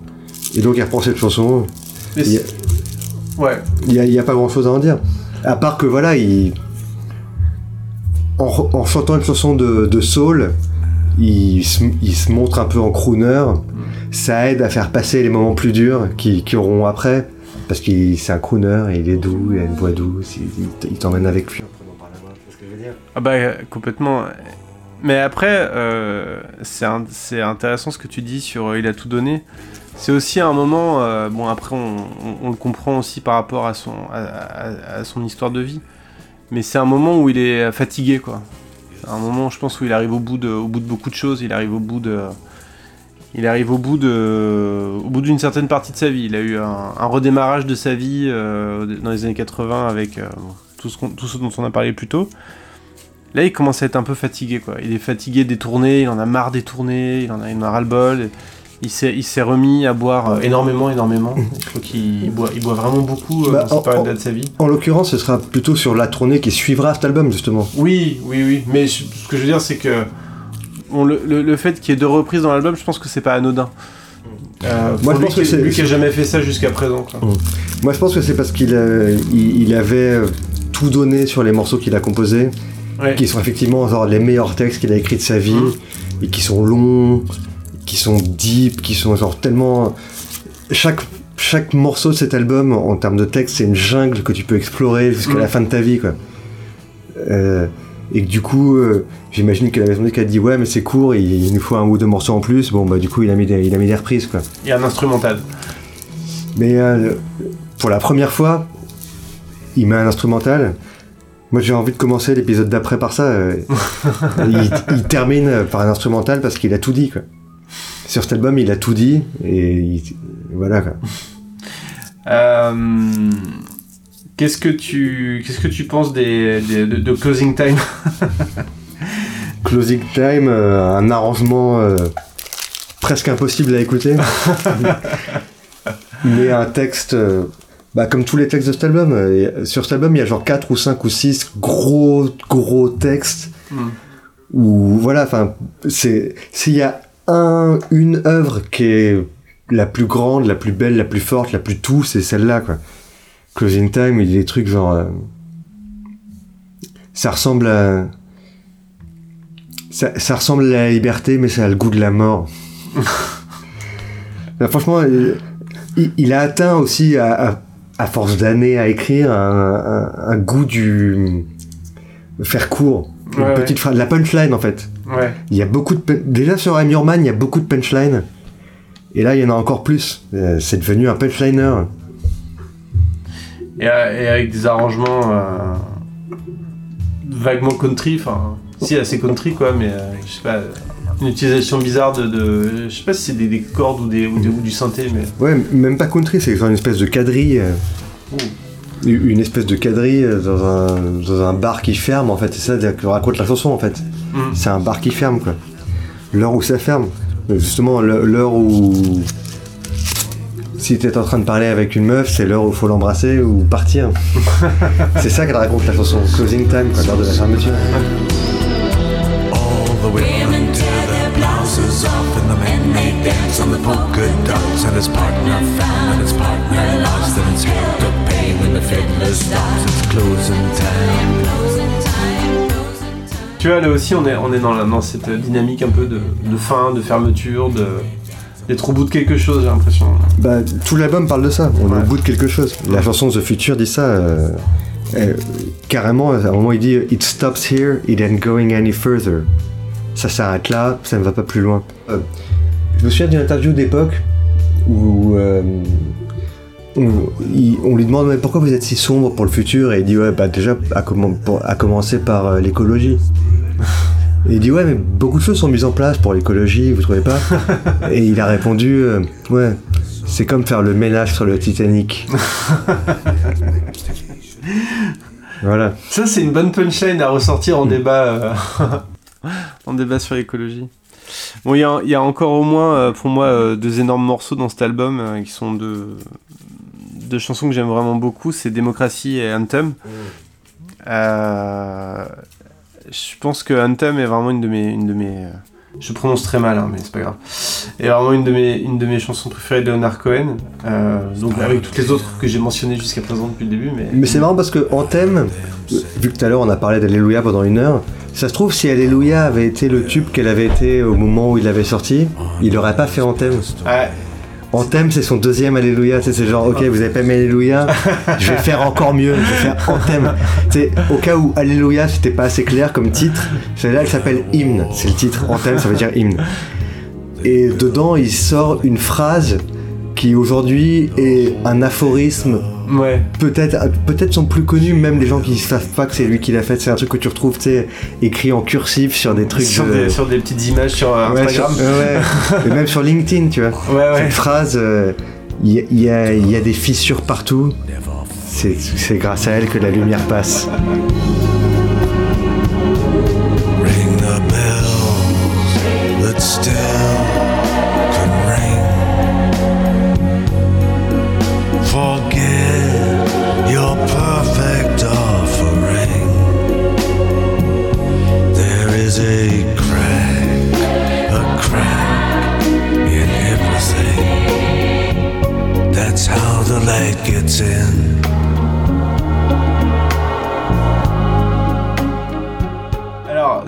d'accord pour dire que c'est très cheesy comme, comme c'est pas cheesy c'est magnifique dans le Oui, contexte de la chanson Mais sorti de son contexte. euh, et d'ailleurs, ça a été. euh, J'ai même vu des, des trucs sur internet où on, on se moquait un peu de, du côté extrêmement. euh, presque consensuel et un peu. Un peu euh, pas facile parce qu'il faut le trouver quand même, mais. Mais il y a un truc qui est intéressant. Que... En fait, à la fois, j'ai toujours trouvé que c'était hyper beau et à la fois un peu. Pas facile, mais tu vois, bon voilà, tu vois ce que je veux dire. Un peu, euh, cher à, canon de citations sur internet. Mais il n'y a pas longtemps, j'ai découvert que c'était comme ça qu'était euh, présentée la recherche de la voie euh, dans le bouddhisme. C'est-à-dire que en fait, le, but du bouddhisme, c'est de parvenir à l'illumination. Et euh, l'idée, en fait, c'est que l'idée sous-jacente dans le bouddhisme, c'est qu'on est tous dans un univers lumineux autour de nous, mais que il y a une quelque chose qui nous qui obscurcit notre vue euh, tout le temps, une frontière entre un mur entre nous et, la lumière, et que finalement, quand on les moments où on commence à entrevoir l'illumination, c'est quand il y a des des euh, quand le mur euh, commence à se fêler et qu'on voit des bouts de lumière, et donc c'est comme c'est comme ça qu'on comme ça qu'on sait qu'on progresse sur la voie. Donc je pense que évidemment c'est pas anodin. Évidemment, Euh, parce qu'il il était lui-même euh, ordonné euh, moine zen. Ouais, on va en parler après. Euh, Mais- On va beaucoup en parler dans l'épisode d'après. Ouais. Mais bien sûr, la lumière. Enfin, oui, bien sûr, c'est un, enfin, c'est un vieux truc. Les Mm. Égyptiens, ils- leur dieu, c'était Ra, c'était le Ouais, soleil. ouais, leur sûr. dieu, c'était le soleil. Mais du coup j'ai découvert que c'était une chanson qui était aussi bouddhiste. Pour le coup. Ouais, ouais. Non, mais enfin, c'est un- c'est une chanson magnifique. Il y a, y a rien à dire. Écoutez-la.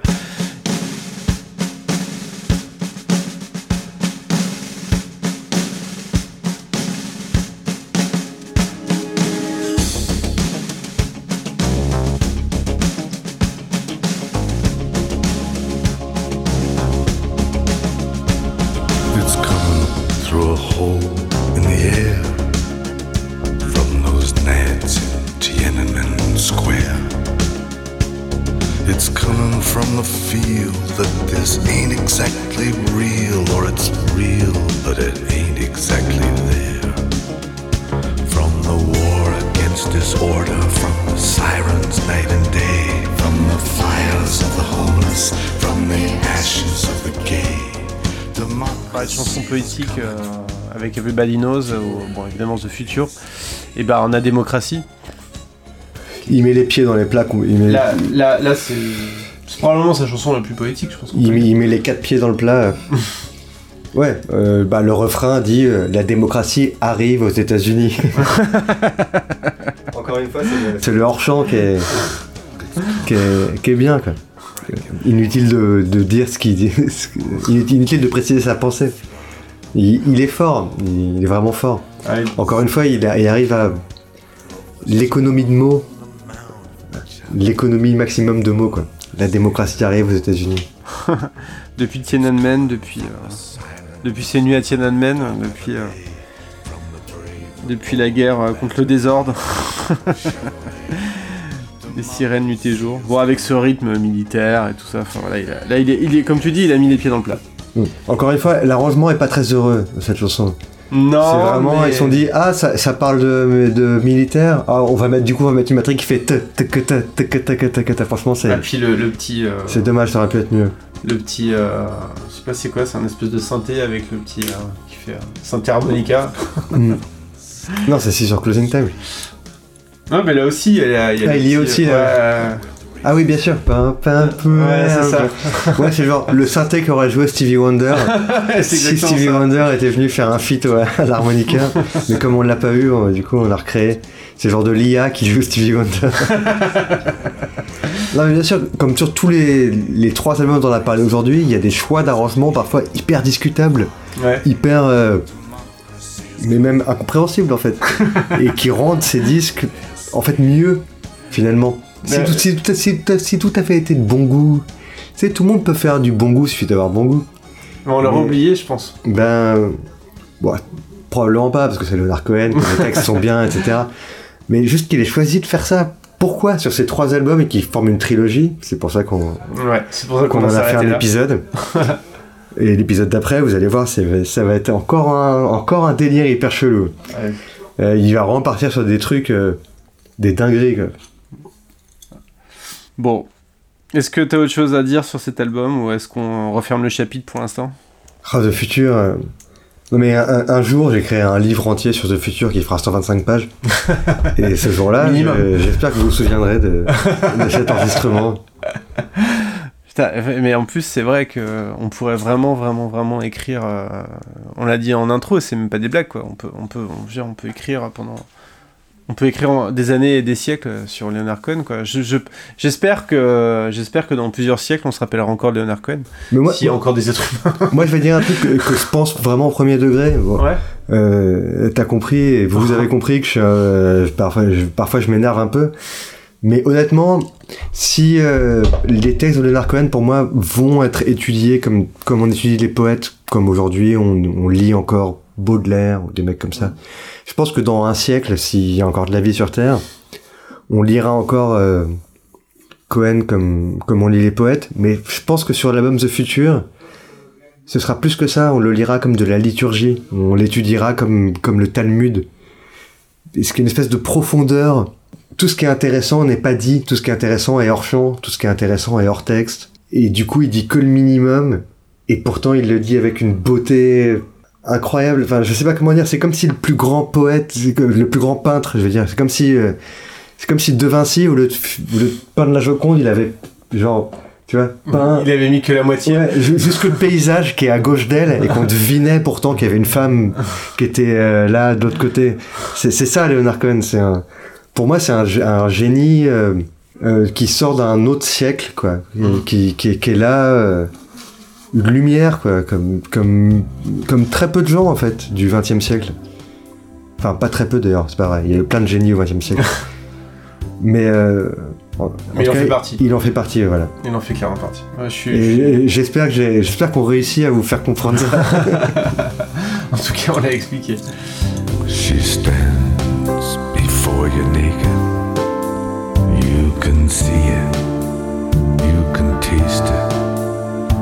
She comes to you late as the breeze. Now you can drink it or you can nurse it. It don't matter how you worship as long as you're knees. Après The Future est sorti une autre compile de reprises de Leonard Cohen. Ouais, Cette fois-ci, plus par les stars de l'indie, mais par les stars tout court. ouais, Une compile sur laquelle il y a U2, ouais. euh, machin, et Billy Joel. Oui, Et Billy Joel reprend la chanson euh, Light as the Breeze oui, sur The Future, l'avant-dernière, je crois. ouais. Euh, il faut qu'on en parle aussi. Eh ben vas-y. Light as the Breeze, comme, on, comme on le disait dans la première partie sur l'album euh, Song of Love and Hate, où ça a beau être sombre, il y, a, il y a la lumière à la fin. Sur The Future aussi, il y a la lumière à la fin.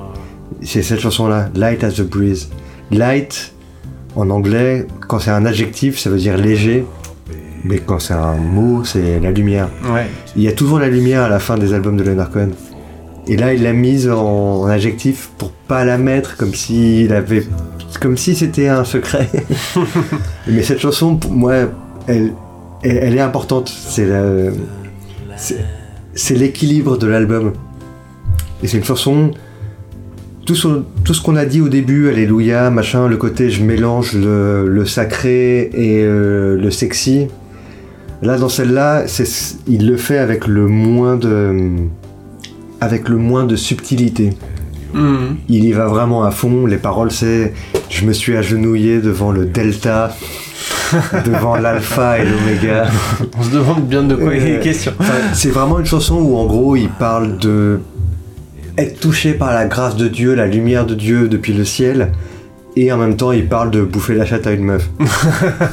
et il, il est pas du tout subtil dans son la façon dont il parle des deux. Et en fait c'est pour moi une des plus belles chansons parce que justement il Enfin voilà, il. C'est une de ses grandes spécialités quand même. De mélanger le, Ouais, mais en fait, c'est marrant. le sacré et le profane. Depuis le début, je préfère quand il y a du mystère, et là, là, il y a- aucun mystère sur celle-là. Il, est complètement euh, transparent.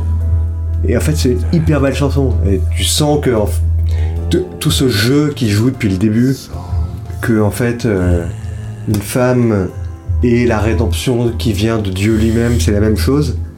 Bah là, tu le crois. Mm. Tu, tu l'écoutes, tu te dis, bah ouais, et même tu te dis, il a raison en fait, c'est vrai. enfin, je sais pas comment Bah, dire. Et C'est vraiment l'album sur lequel il a réussi à faire de ses visions une réalité. Et le fait qu'il s'appelle The Future, le fait que là il soit Cassandre, qu'il soit. euh, toute cette façon d'écrire biblique qu'il a toujours aimé, d'un seul coup elle devient euh, bah, la fin de la Bible, enfin la fin de l'An- la fin de l'Ancien Testament. Mm. Euh, tu vois, euh, il va se passer ça, il va se passer ça, il va se passer ça. C'est. Euh, voilà, pour moi, cet album. Euh, ouais, il est ultime et c'est pas pour rien qu'après, on en parlera dans les prochains épisodes, il va prendre 8 ans sabbatique sans faire de musique du tout. Et c'est pas pour rien que le dernier morceau de l'album est instrumental, parce qu'il a tout dit. Et après, il se retire, il fait une tournée, et il se retire de la vie musicale. Et ça sera l'objet du prochain épisode. Oh, that's just a tease. And you turn in disgust from your hatred and from your love.